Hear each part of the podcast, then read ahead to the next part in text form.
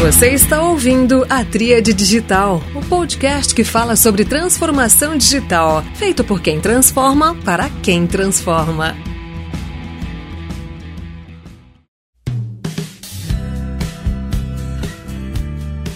Olá pessoal, sejam muito bem-vindos a mais um episódio da Tríade Digital, o um podcast feito por quem transforma para quem transforma. Hoje o podcast num formato inédito, ao invés de apenas um convidado, eu tenho duas convidadas expert em experiência do cliente, experiência do colaborador, enfim, pessoas que estão realmente aplicando a ideia do Customer Experience. Então sejam muito bem-vindas, Gabriele Maciel e Cláudia Vale.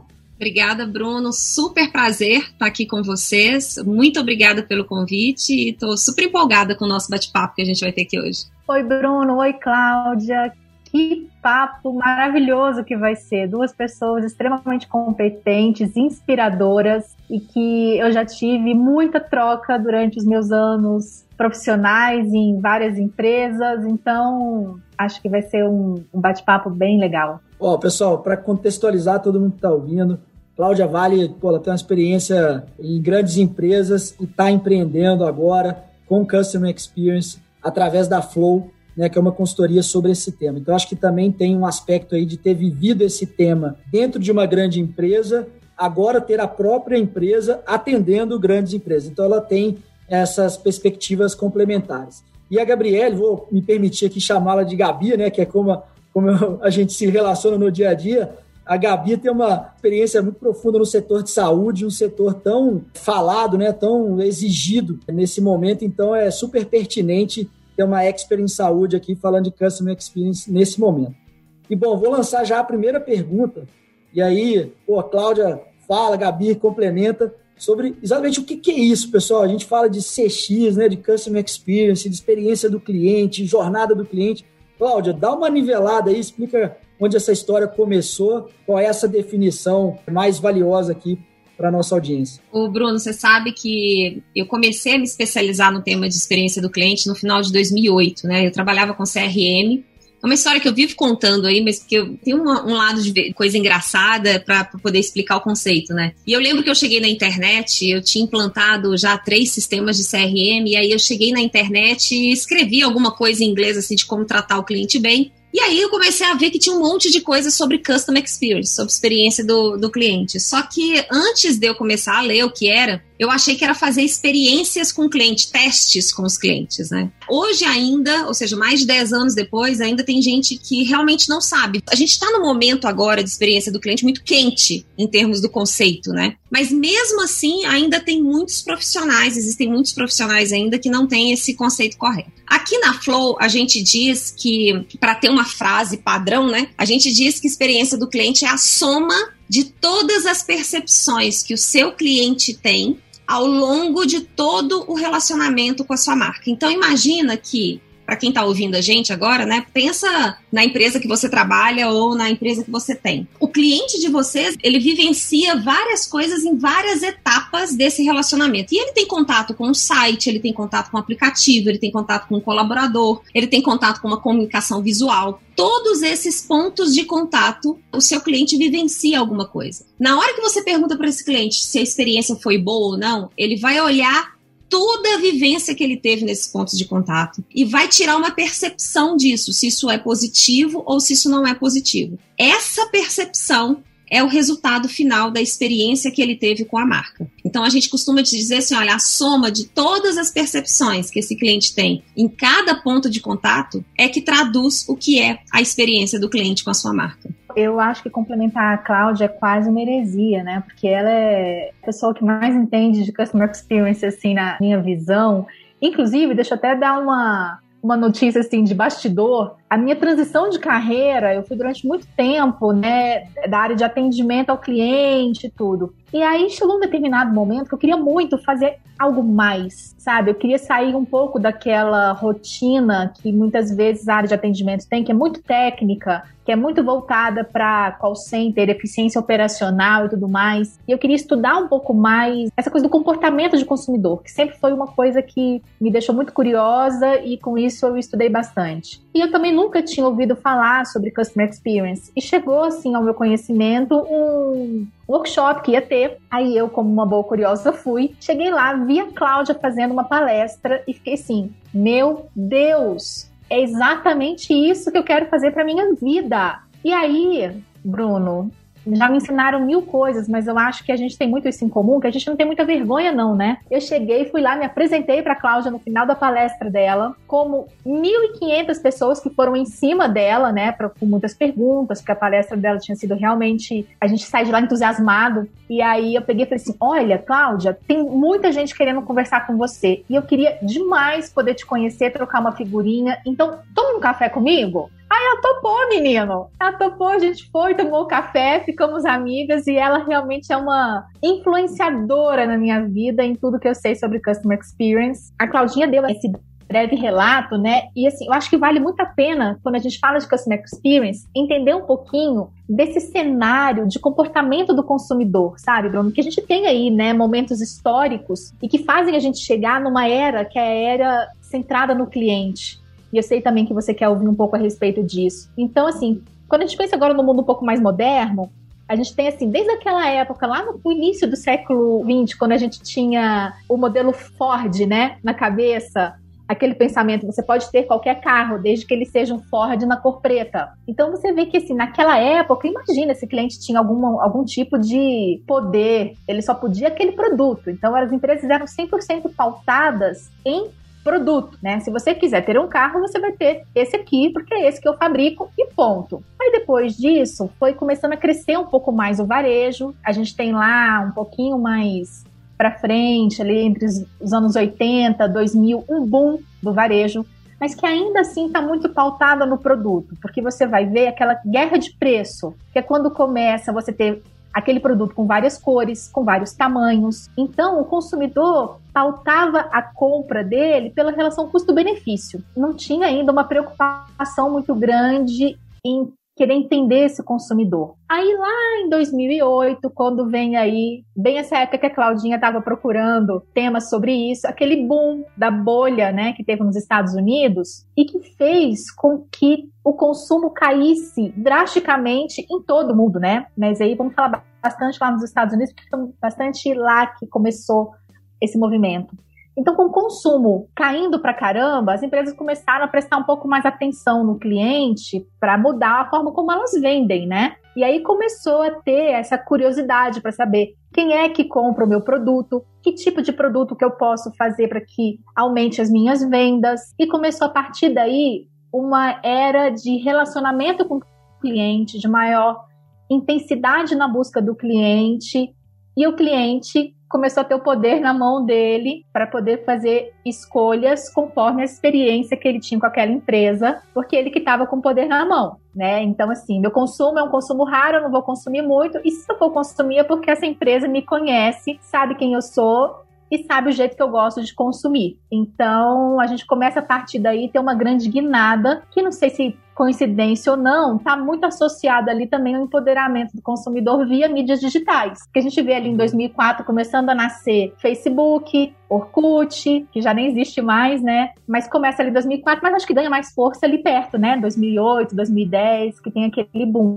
E aí você começa a ter a mídia também como uma grande formadora de opinião nesse comportamento de consumo e passa para o lado de cada cadeira, não mais o lado das empresas, mas o lado de cá o poder de escolha. Então, tudo aquilo que é muito commodity, e a gente sabe que, por exemplo, saúde, pegando um pouco desse gancho, é um pouco commodity, né? O que as empresas de saúde, seja desde os planos até os hospitais oferecem, querendo ou não, serviço é muito parecido, né? O que vai fazer a diferença é como essa empresa trata os clientes como que foi desenhada essa jornada do cliente até chegar ao seu serviço, até chegar ao seu produto. Qual é o nível de esforço que você entrega para o seu cliente para que ele possa adquirir e usufruir desse serviço ou produto. Então, isso tudo começa a fazer toda a diferença do mundo para que o consumidor faça a escolha dele. Esse histórico que a Gabi trouxe é super importante para a gente poder hum, entender realmente de onde a gente partiu para onde a gente chegou, né? E ela terminou a fala dela trazendo a questão do, da área de saúde. A primeira fala dela terminando o histórico, ela falou muito do, do empoderamento do consumidor. Eu estou super na mesma página que ela. E aí, logo depois, ela falou sobre a questão na área de saúde, né, de experiência do paciente. Uma das grandes tendências que a gente tem e que a gente não viu nada ainda é, nessa área junta essas duas falas da Gabi, ou seja, o maior empoderamento do paciente enquanto na escolha da experiência que ele quer ter. Então a gente vai começar a ver conceitos que são muito tradicionais é, em termos de varejo, até no B2B, que tem a, a questão da automação, ela já está começando a trazer muito isso, mas na, no mercado de saúde a gente ainda não vê muito aquelas experiências ou soluções muito self-services, né? Onde o próprio paciente usufrui de algumas soluções, de alguns serviços na saúde que hoje a gente tem uma total dependência, não vou falar dos players, mas dos atores, todo esse ecossistema de saúde. Então é uma alta dependência dos médicos, uma alta dependência de estruturas de saúde, uma alta dependência dos seguros ou dos planos de saúde, é uma alta dependência se você for olhar toda a cadeia enorme. E aí, se a gente pega esse mercado e compara com o mercado, por exemplo, varejista, onde as soluções de self-service a cada dia crescem mais, porque a questão do digital está crescendo, a gente começa a ver, e fazendo um depara né, de soluções, a gente começa a ver um universo enorme de oportunidades para o mercado de saúde, quando a gente fala de experiência do paciente, em termos de soluções e serviços self-service, empoderando o paciente, um monte de ferramentas digitais que vai poder agilizar toda a questão do, do atendimento e conectar informações. Já parado para pensar? Tem uma coisa que. É, aí é um parêntese, Cláudia, né? Da vida pessoal da Cláudia. Uma coisa que eu falo assim, gente, eu vou em tanto médico, esses médicos não se conversam e a Cláudia é única. Será que não teria ganho em termos de saúde da Cláudia se esses médicos pudessem acessar, sei lá, eu não sei se vai ver existe, Gabi tem conhecimento da área de saúde, né? Vai ver existe alguma plataforma, algum local onde tudo da Cláudia se conecta lá em termos de saúde e os médicos poderiam acessar isso e falar: Poxa, você foi no cardiologista e eu vi que tem isso, mas agora você está aqui no endócrino. Vamos conectar as coisas. Não, parece que eu sou fragmentada. Hashtag desabafo, né? Tipo, parece que eu sou toda fragmentada e cuidam de mim de forma fragmentada. Não, gente, eu sou uma única pessoa. Então, eu acho que tem um caminho aí, conectando um pouco com a fala da, da Gabi, que a gente tá, não está nem no início da transformação que a gente pode ver no mercado de saúde, né, Gabi? É, é verdade, Cláudia. Você está ouvindo a Tríade Digital.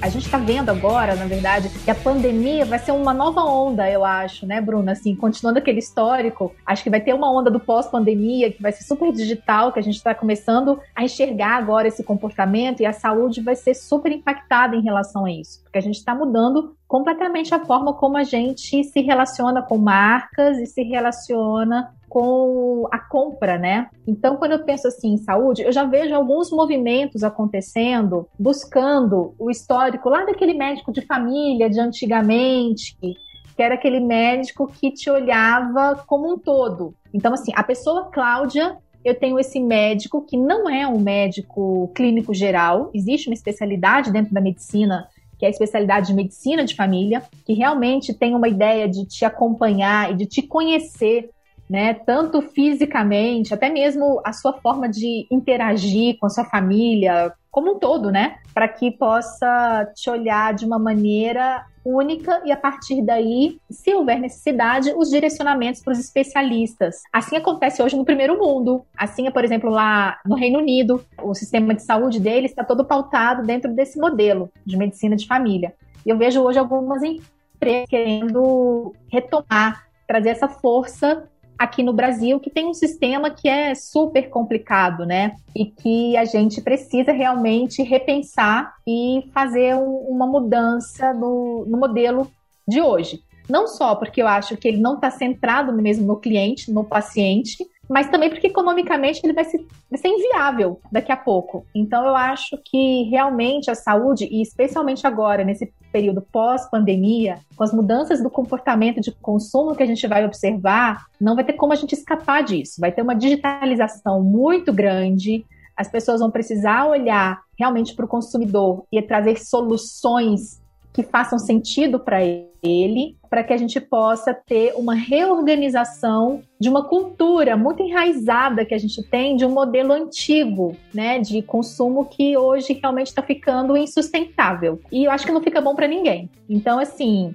Hospitais, por exemplo, vão ganhar mais se você for mais vezes ao pronto-socorro, porque ele recebe a cada vez que você vai lá. Isso não faz sentido, né? As pessoas deveriam ser remuneradas pela saúde que você tem e não pela doença. Então, isso acho que já tem grandes movimentos acontecendo por grandes empresas e pequenas também, que estão enxergando isso uma oportunidade de mercado, e isso vai chegar para a gente já já. Já está começando mas ainda é bastante tímido perto do movimento que a gente precisa num país desse tamanho igual ao nosso, né? Excelente, excelente, Gabi, Cláudia. Acho que vocês avançaram bastante sobre o tema aqui. Queria tentar me aventurar aqui a fazer uma consolidação, a sintetização aqui desse papo até aqui para encaixar a próxima pergunta, né? Mas até esse momento acho que Gabi foi muito feliz aí no resgate histórico e o quanto é situacional, né? Uma crise, ela desperta nas empresas esse desejo de estar mais perto, se conectar e se aproximar. Outros fatores, como a questão das redes sociais, permitem fazer isso em escala, né? Fazer isso de uma maneira distribuída. A Cláudia, com a frase né, que te define, né, que é a soma das percepções de todas as interações né, que, que as pessoas têm com a empresa, para lembrar que a gente está falando de multicanais, que a gente não está falando da experiência só digital ou da experiência física, mas da soma das percepções. Né, em todas as interações, então acho que tem uma sutileza muito grande. Vocês mencionaram, né, o papo ele começa em saúde, mas ele sempre tem parâmetros de referência. Eu acho que o varejo, sem dúvida nenhuma, para todo profissional de Customer Experience, tem ali o varejo como um setor bastante evoluído e outros vão a reboque. Saúde tem seus desafios de desalinhamento de incentivos entre os atores todos da cadeia de saúde, né? A gente precisa realmente colocar o cliente no centro nesse caso. E aí, é por aí que eu queria puxar a conversa sobre cultura de customer experience dentro das empresas. Né? Então, seja na saúde ou em qualquer outro setor, por mais que as empresas já contem com profissionais como vocês, vocês precisam influenciar os demais. Né? Tem um trabalho interno aí de convencimento. Então, eu queria entrar por esse caminho, porque nessa altura aí o, o ouvinte está assim, cara, mas como é que eu faço isso na minha empresa? Né? Como é que vai acontecer? Eu vi uma profissional de CX igual a Gabi e a Cláudia, mas como é que eu faço isso acontecer na minha empresa? Então, Cláudia, você como consultora e depois a Gabi com as experiências dela em, em grandes empresas, como é que isso acontece na prática, né? A cultura de Customer Experience. É, essa é uma pergunta muito boa e é uma das perguntas que eu mais recebo no dia a dia. Como é que eu começo a trabalhar isso? Como é que eu faço com que toda a minha organização independente do nível hierárquico que os meus colaboradores estão, como é que eu faço com que eles tenham esse olhar mais orientado para o cliente, né? A primeira coisa, eu vou dar assim, é, de uma maneira muito resumida, eu vou dar alguns passos para os seus ouvintes aqui, eles possam adotar na empresa. A primeira coisa que uma empresa precisa fazer quando a gente fala de cultura centrada no cliente ou de experiência do cliente é definir uma estratégia. Se eu chego para essa empresa e pergunto como é que a sua empresa vai estar daqui X anos, daqui três anos, em termos da experiência que ela entrega para os seus clientes, como é que ela vai estar? Vai ser, como vai ser essa experiência? E essa experiência é diferente da que você já entrega hoje? E sendo diferente e melhor, em que patamar competitivo você vai estar? Por quê? Porque eu estou vendo que no mercado, e a gente está só começando nisso, o tema de experiência do cliente, de cultura centrada no cliente, crescer e ficar muito forte. Então, a, a, as empresas, elas falam assim, olha, se está crescendo e está ficando forte, a gente precisa trabalhar nisso. Mas elas não param para fazer essa reflexão do tipo, ok, mas onde nós queremos chegar quando a gente fala em experiência do cliente? Quando a gente fala em cultura centrada no cliente? Uma vez que você tem essa definição, esse desenho,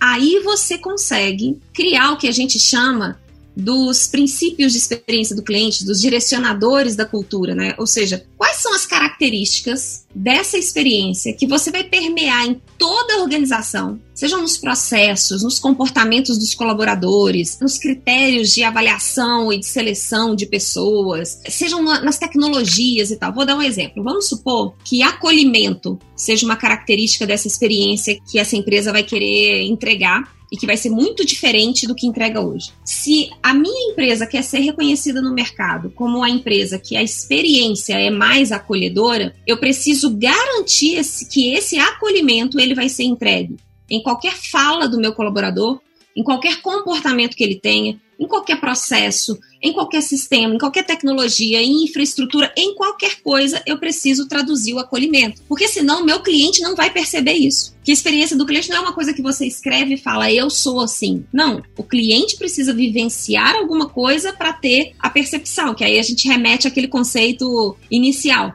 Para ele vivenciar e ter a percepção, eu preciso dizer qual é o tipo de vivência que ele vai ter. Então, quando você fala assim, ah, eu quero ter uma cultura orientada ao cliente, você precisa, primeiro, entender muito bem onde você quer chegar, definir os direcionadores e aí começa a se fazer um trabalho gigante dentro da empresa para mudar mentalidade, porque cultura nada mais é do que mentalidade. Aí dentro dessa cultura você tem aquilo que é divulgado, que todo mundo fala, todo mundo conhece, e você tem aquilo que é oculto, aquilo também é cultura. As coisas que ninguém fala, mas todo mundo acredita e faz, também faz parte de uma cultura. Para se trabalhar a cultura centrada no cliente, a gente precisa, antes de mais nada, mexer com a mentalidade dos colaboradores. Para que essa mentalidade seja uma mentalidade mais orientada ao cliente e aí ele tome a decisão no dia a dia, na hora que ele está ali no vamos ver com o cliente, para que ele entregue a melhor experiência. Mas sem você saber onde você quer chegar em termos de estratégia, sem você dizer quais são as características que essa cultura vai ter, o que, que você vai levar? O que, que você vai dizer para o seu colaborador para que ele seja mais centrado no cliente? Não tem como. E aí, o que, que eu vejo no mercado, né? Sem me estender muito. Se deixar, eu falo aqui, gente. Eu vou falando aqui, o podcast vai durar três horas. O que, que eu vejo muito no mercado, né? Não, a gente precisa medir a experiência do cliente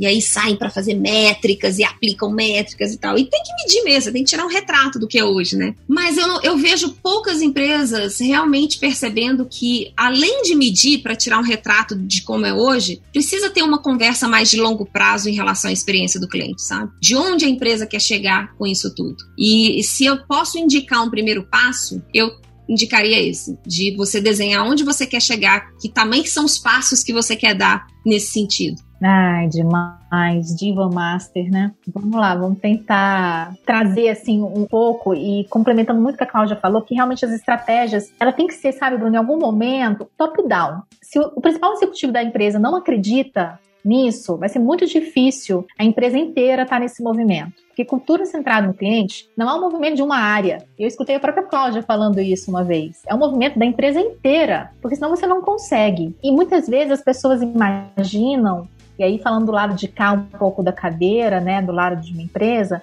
as pessoas imaginam que experiência do cliente é uma responsabilidade da área de atendimento. E não é, né? A gente vê isso todos os fóruns em que a gente vai, do tema, essa pergunta vem é empresa, é estratégia da empresa. E isso muitas vezes, para remeter a cultura e tudo isso que a Cláudia falou, precisa estar atrelado até mesmo nos valores da empresa. Né? A empresa que você está, quais são os valores dela? Você sabe quais são? São valores que estão atrelados realmente ao cliente? Porque a gente tem modelos de negócios, né? A gente tem lá, de repente, um modelo que pode ter como grande valor uma eficiência operacional incrível. E aí aqui, para dar exemplos, a Amazon. A Amazon ela tem uma experiência de cliente fabulosa porque a eficiência operacional dela é tão rápida, tão intuitiva, né? Você compra com clique, você recebe o, o que você comprou no, dentro do prazo ou até um pouquinho antes. Então, assim, muitas vezes as pessoas confundem um pouco a experiência do cliente com aquelas ações de encantamento. E não necessariamente, né? Eu acho que uma boa experiência do cliente, isso pode ser uma evolução, mas uma boa experiência do cliente começa lá na cultura, mindset de todo mundo que a Cláudia falou, todo mundo entendendo que o seu papel faz parte de um processo em prol do cliente cliente e que quanto mais todo mundo estiver envolvido, a gente precisa simplificar esse processo para que isso corra bem, né? E fique fácil e fique intuitivo, como é o caso da Amazon, por exemplo. Mas a gente também tem empresa que está lá pautada, sei lá, no produto, como a gente falou antes, né? Eu sou uma Apple maníaca, amo. Meu Note é Apple, o meu celular é Apple e tudo. Eu vou atrás da Apple pela experiência que o produto dela me traz. Eu confesso que eu sou uma usuária que pouco tive experiência com a marca de serviços Apple, né? Uma vez ou outra só que eu precisei, porque os produtos funcionam sozinhos, é super intuitivo. Então, para mim, tá incrível. E tem aquelas empresas que estão realmente pautadas no cliente que já nasceram assim, né? Porque tem um trabalho grande, é uma coisa para você colocar para todos os colaboradores, é você ter um pós-venda ativo. A Cláudia falou muito bem que existe uma preocupação enorme das pessoas em colocar métricas, KPIs para várias coisas. Mas a gente já pode esquecer nesse período de fazer uma coisa que é fundamental, que é ouvir, né? Ouvir o cliente e isso não precisa necessariamente estar tá numa pesquisa formal. Cara, a gente tem pessoas que trabalham na ponta. O que, que essas pessoas falam? Elas são um pouco da personificação do cliente dentro da empresa. Como é que é seu canal de pós-venda? Quais são as palavras que seu cliente mais usa quando vai conversar com você? Comece a entender quem é esse cliente, como ele quer se relacionar com você. A gente muitas vezes, como empresa, a gente impõe uma forma de relacionamento, mas será que é essa forma que o cliente quer? Então eu acho que chegou um momento que as empresas se afastaram muito né, do cliente e agora a gente precisa se aproximar. E esse processo pode começar simplesmente ouvindo o que, que seu cliente quer, que dor ele tem e que você pode ajudar a resolver. Eu vejo poucas empresas fazendo isso. Excepcional, Gabi. Acho que você foi por um caminho aí da linha de que fazer o básico bem feito, né? Você citou o exemplo da Amazon, né? Fazer com excelência o básico bem feito, o básico brilhante, tem um valor incrível, que isso tangibiliza aí essa preocupação com o cliente genuína. E obviamente que medir faz parte, mas com essa orientação de que de fato fazer o básico bem feito tem um grande valor.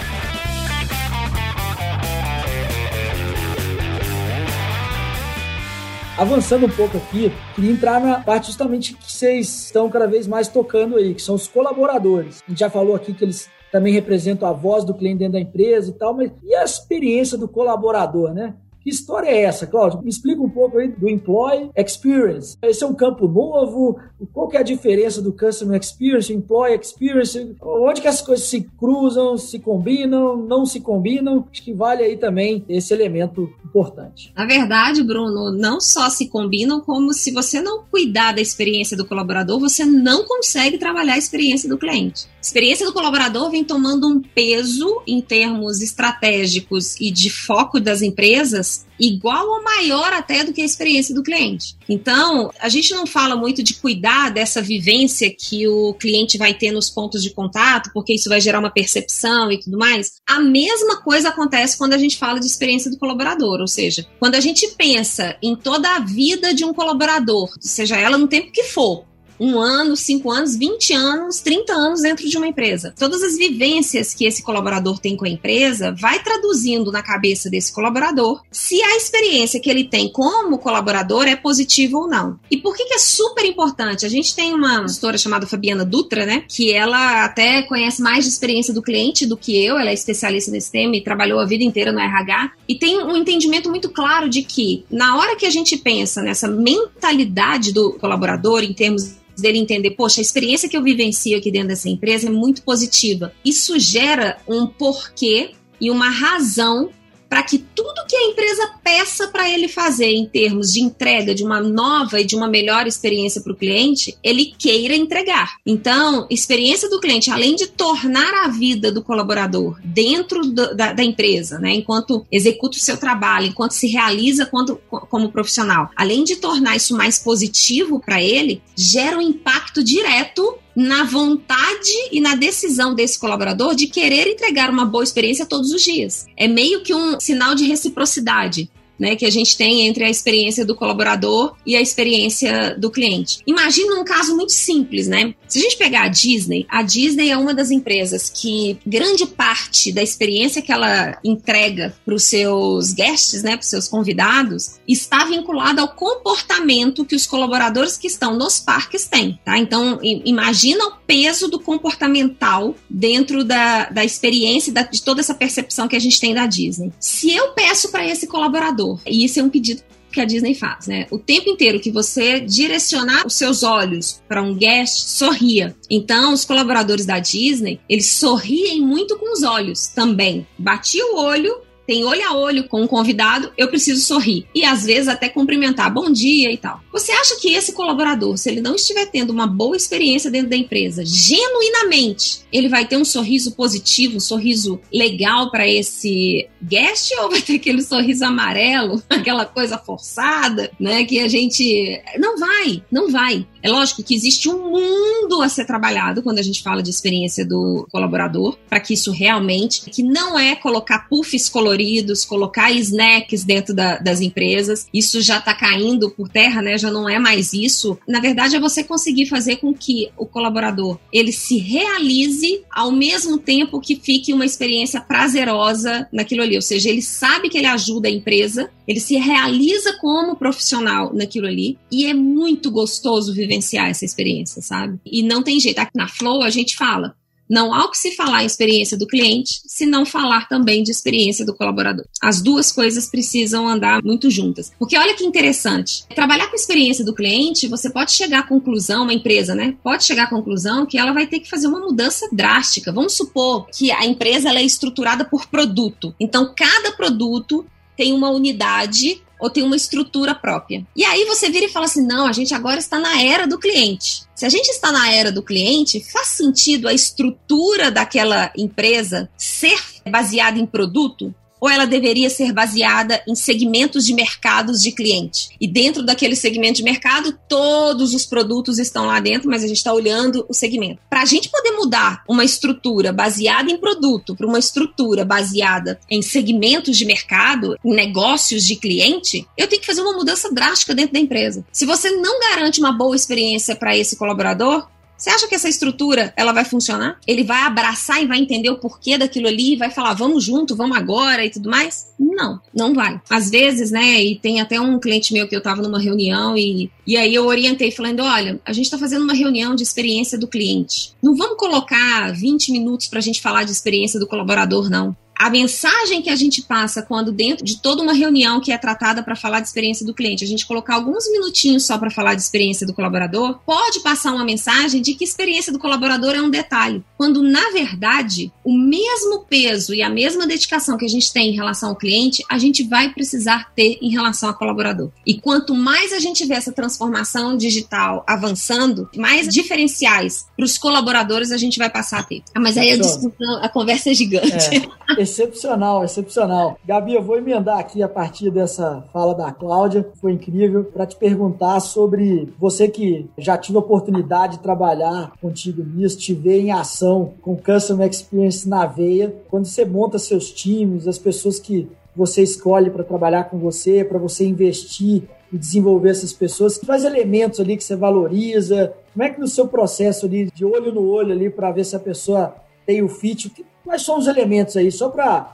considerando que muitos aqui podem estar interessados em entrar nessa carreira e certamente estarão um dia sendo entrevistados por você ou por outros executivos que estão nesse tema, como é que a turma se prepara? Bruno, você sabe que eu sou bastante curiosa em relação a ver como outras empresas trabalham, né? E teve um dia que eu escutei uma entrevista da Cristina Junqueira do Nubank, e eu sou uma fã da cultura do Nubank. E ela falou que essa questão da contratação é uma coisa realmente super importante para eles. Que toda essa parte técnica a gente pode ensinar para as pessoas, mas tem uma coisa que vem junto com elas, que é elas se importarem, sabe? Então, se você encontra uma pessoa que se importa em resolver um problema, que se importa em parar em ouvir a outra pessoa, sabe? Isso é muito genuíno em tempos em que a gente não para no olho no olho mais, porque a gente está toda hora no notebook, no celular ou escrevendo alguma coisa. Quando a gente para e encontra alguém que se importa realmente em encontrar uma solução,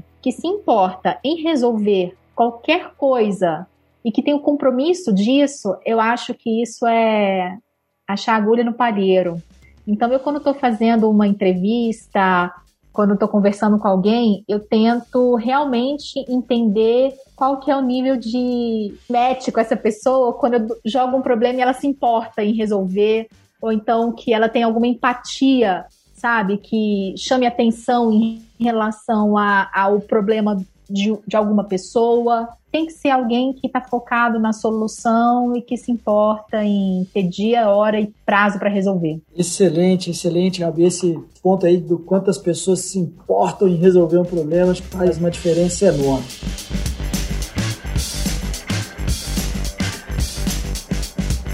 E aí, Cláudia, caminhando aqui para o fim, né? Essa conversa voou realmente. Bom sinal esse. Queria deixar o pessoal aqui com o próximo passo, né? Para que a partir dessa conversa aqui, da inspiração de ouvi-las, possam seguir suas jornadas aí de transformação profissional. O que, que você recomenda aí? Dica de carreira para a turma, material, leitura. É, você tem seu canal, queria que você falasse do seu canal. Então, assim, fontes de conteúdo para quem quer se especializar em Customer Experience Employee Experience, né?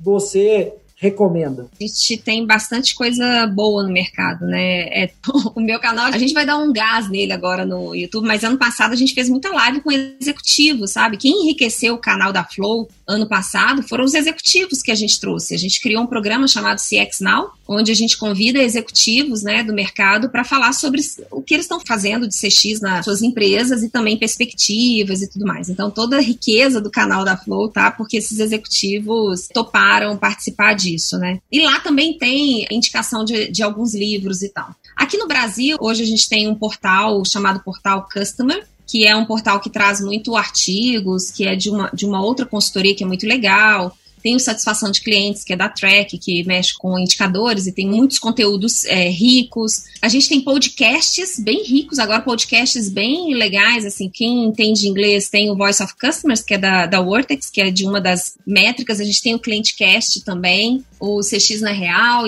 Então a gente tem é, pessoas que estão nesse caminho de muita troca, de muito compartilhamento, né? Tem um conselho que eu sempre dou, e eu repito muito isso para quem está começando a carreira, para focar muito, além de todo esse networking, aprender com esses profissionais, aprender com quem está colocando conteúdo no mercado, começar a se especializar primeiro por metodologias. Antes de sair, porque as grandes marcas no mundo, referência em CX, elas têm cursos, elas vão te mostrar o que elas fazem. Só que antes de fazer um investimento alto e ir para, nesse sentido, fazer esses cursos e tal, eu sempre falo, investe um tempo para aprender metodologia, a parte técnica, porque experiência do cliente, gente, não é feeling. Eu vejo no mercado um monte de gente aí criando mimos e mais mimos para o cliente, querendo encantar cliente e levando o CX muito pouco para a operação da empresa. E para você levar o tema de CX, de, de Customer Experience, para dentro da operação, que é onde sua empresa vai ganhar mesmo, você tem que ter técnica, tem metodologias próprias, né? Não pode ser feeling. Então, eu sempre sugiro fazer cursos de metodologia e só depois ir procurar o que essas empresas vão te contar que elas fazem, porque aí você vai entender. Você vai entender tudo. Hoje, como a Flow tem um braço muito forte em B2B, Hoje eu estou devorando um livro que ele se chama exatamente B2B Customer Experience. Não é um livro barato, mas é um livro bem completo. Estou gostando muito do que eu estou vendo, sabe? E fora isso, o que eu tenho estudado muito também é a parte de emoção de cliente, que para mim depois dessa virada que a gente vai ter aqui, quando a transformação digital se tornar uma coisa comum para as empresas e não esse boom que a gente está vendo aí, porque tem que se tornar comum, né? Não pode ainda ter uma decisão se a gente vai ou não vai para a transformação digital. Tudo vai ter a parte digital para facilitar. A segunda grande batalha que as empresas vão enfrentar entre si vai ser sobre atenção e emoção de cliente. Então eu já estou lendo, já estou estudando sobre isso, porque para mim isso é algo que vai mudar a forma da gente se relacionar com o cliente no, nos próximos anos. Ah, que maravilha! Faltou papel para anotar tanta dica aqui, viu, Cláudia? Muito legal. Bom, eu acho que do meu lado, assim, né, de uma curiosa de comportamento do consumo, esses dias eu fiz um curso e ouvi bastante falar a respeito de um psicólogo que estuda muito comportamento de consumo consumo chamado Paco Underhill, e ele fala muito dessa coisa de como que o nosso olhar de comportamento de consumo deve olhar para três grupos especiais daqui para frente, né, para o futuro. E a gente fazer uma reflexão do quanto nós estamos preparados para atender essas pessoas, né? Então, um grupo são um grupo de idosos. O quanto a gente está preparado para fazer customer experience para idosos? A sua empresa está preparada? Não está? Cara, daqui a pouquinho vai ser a maior população que a gente vai ter aqui sabe, no Brasil. Quanto a gente está preparado ou não? É, um outro grupo bastante importante, que teve uma virada bem significativa, ainda vai ter mais, se Deus quiser, que é o grupo de mulheres. Mulher hoje, sabe, está cada vez mais no mercado de trabalho, independente? Como é que a sua empresa está em relação ao processo de venda para mulheres? Como é que está essa linguagem da sua empresa? Como que a sua marca tem representatividade de mulheres? Então isso está funcionando bem ou não? Vale a pena a gente pensar.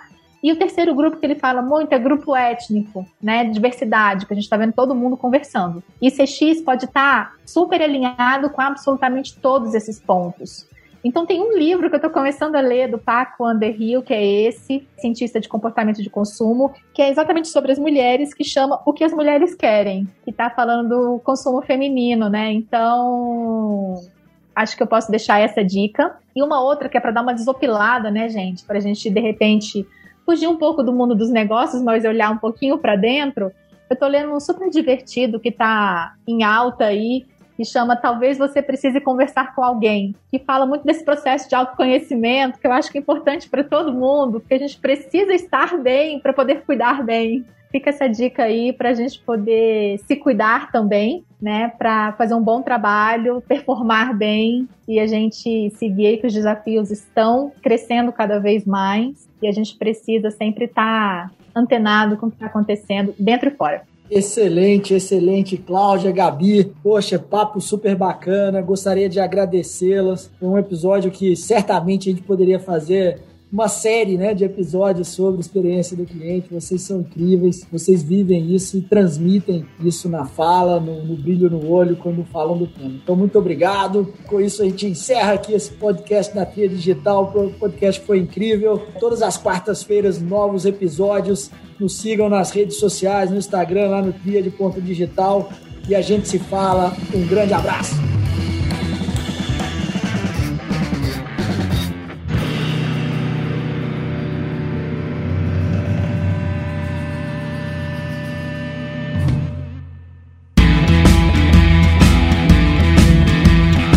Ouviu a Tríade Digital. Transformação digital para quem transforma.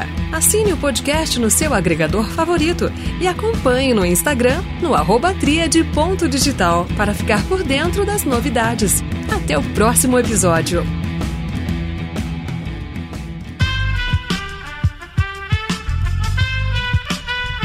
Esse podcast foi editado por Aerolitos Edição Inteligente.